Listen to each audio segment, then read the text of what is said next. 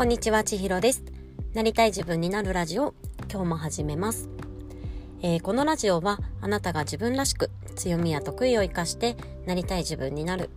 えー、そんな道のりを応援し、一緒に成長しよう、一緒に夢を実現しようというお話をしております。えー、今日は4月30日の金曜日です。はい、皆さんはいかがお過ごしでしょうか？えー、今日から今日からっていうかね、昨日からもうゴールデンウィーク入ってるよっていう方もいらっしゃると思いますし、まあ、間でね、今日またお仕事だったよっていう方もいらっしゃると思います。あとは私と同じように、まあ、ゴールデンウィークとか土日祝関係なく仕事だよっていう方もいらっしゃるかと思いますが、皆様、本当にお疲れ様です。あと4月が今日で最終日ですね、本当に。あっという間なんですけれども、どんな4月になりましたでしょうか？えー、今日はですね、この4月の振り返りはちょっとまた次回やりたいと思うんですけれども、うんと、ストレングスファインダーを理解できてよかったなと思うことの一つにある、えー、自己需要と他者需要についてお話をしたいなというふうに思います。えー、ストレングスファインダーでなんかねその強みや得意が認識できるっていうところだったりとか、まあ、それの活かし方がわかるっていうことだったりなんか弱みとして出るポイントがわかるっていうことだったりなんかそういうところを期待してあとはね、まあ、なんか自分をもっと知りたいなみたいなところであのテストを受けられる方も多いんじゃないかなというふうに思います、まあ、私も漏れなくあの絶賛自分迷子中の時にストレングスファインダーを受けてなんかこんなにも自分を言語化されてされることってあるんだっていうね驚きを感じたのを今でも覚えているんですけれどもあの期待していなかった効果というかねやってみて実感実感値としてなんかねものすごく多かったやってみてよかったなって思えることの一つにその自己需要と他者需要というのがあります。でこれはどういうことかと言いますと、えー、自分のことがわからない状態っていうのは自分のことを受け入れることもできなければまた相手とかね他の人のことを受け入れてあげることもできてないなってとかねできてなかったなっていうのをものすごくこのストレングスファインダーをやってみて思いました、えー、自分のやってることとか見え方とかものの考え方っていうのがこうみんなそう一緒でしょって思っている状態っていうのがその自分の強みが理解できていない状態だと思います。例えば私はポジティブを持っているので、まあ、比較的どんなことも前向きな面で捉えることが多いのでその後ろ向きな面で見る方についてなんでそっちの側面ばっかり見るんだろうってなんかモヤモヤすることも今までたくさんありましたしうん例えば私は目標思考を持っていて、まあ、目標に対してこうマイルストーンを設置してこれとこれとこれをやって次にそれをやったらあの目標達成できるよねみたいなところが、まあ、頭の中で見えてるのでそういった面でのねその目標に対するフォーカスだったりとか目標に対してのうん優先順位を高く置くことだったりとかうんなんか効率みたいなところを結構求めるところがあります。でもそこ目標にフォーカスできる人ばかりではないですよね。なのでなんかついつい目標とは関係ないことを例えば一緒に仕事チームで仕事をしていく中でそのチームのメンバーが目標とは全然関係ないところになんか注力してたりするとそういうのをね見てていやいやそっちじゃなくてこっちやんなきゃいけないでしょっていうなんか自分に対してモヤモヤが発生したりとかなんかそういう風にねあの自分とやり方が違う人を見ては、あと見え方が違う、考え方が違う人を見ては、なんでそうなるんだろうって、なんか変にイライラしてしまったりとか、モヤモヤしてしまったりとか、なんか、うん、よくわかんないな、みたいな気持ちに なることが多かったなっていうふうに思っています。でもね、このストレングスファインダーができると、あ、ストレングスファインダーのテストを受けて、自分自身が理解できると、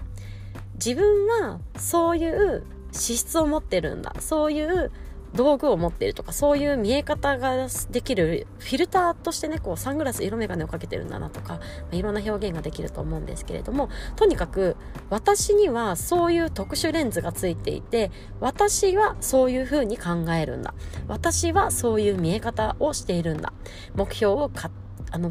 目標達成のためにフォーカスすることができるしいろんな何が起きてもそのポジティブな側面で捉えることができるんだっていうのは自分の特性であり自分の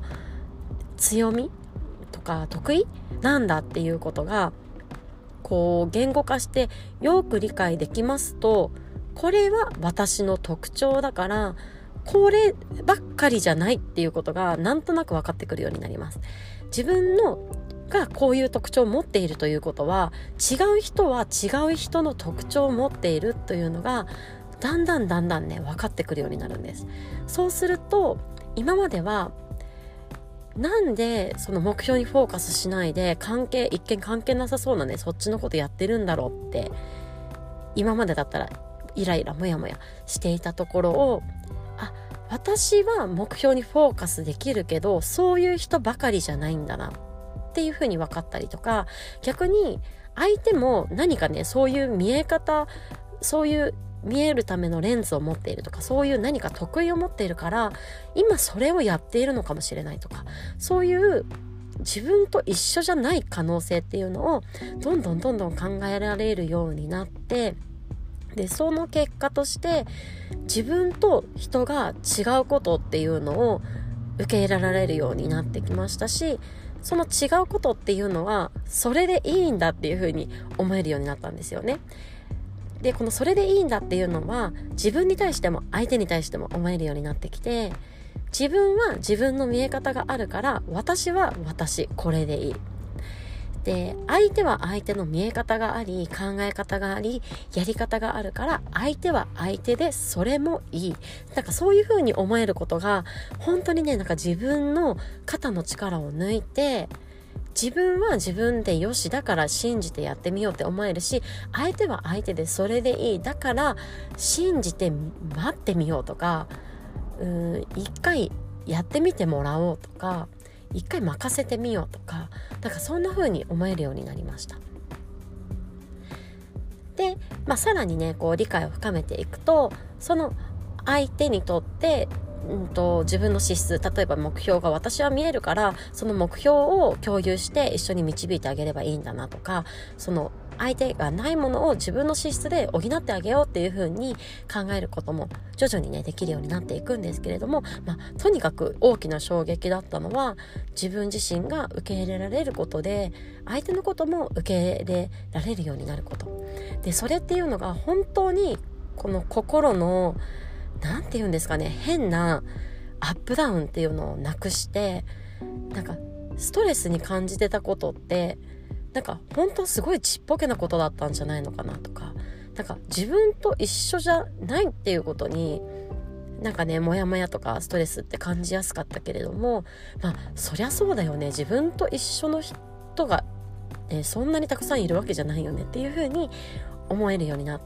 たそれがすごいなんかね生きやすくなったなっていうのがすごく大きな気づきとしてありました。えー、ストレングスファインダーテストを受けていらっしゃる方はどうでしょうか？なんか自分のことを受け入れられるようになっていますでしょうか？または周りの人だったり職場のチームだったりパートナーの自分と違う点っていうのをありのままに受け入れることはできていますでしょうか？きっとねなんか自分のありのままを受け入れられる受け入れられることがそのまま相手のありのままを受け入れることにもつながるのではないかなと思いますし、まあ、そのストレングスファインダーの理解を深めるという点でもあのそういったところをねなんか私が何かお手伝いしたいなっていうのもねコーチングサービスの一環として思いとしてありますので今日はストレングスファインダーをやってよかったこと、えー、自己需要と他者需要についてお話をさせていただきました、えー、今日も最後まで聞いていただいてありがとうございますえー、ゴールデンウィークの初日に入りますね。はい。今日も皆さんが、えー、一歩でもなりたい自分に近づけますように。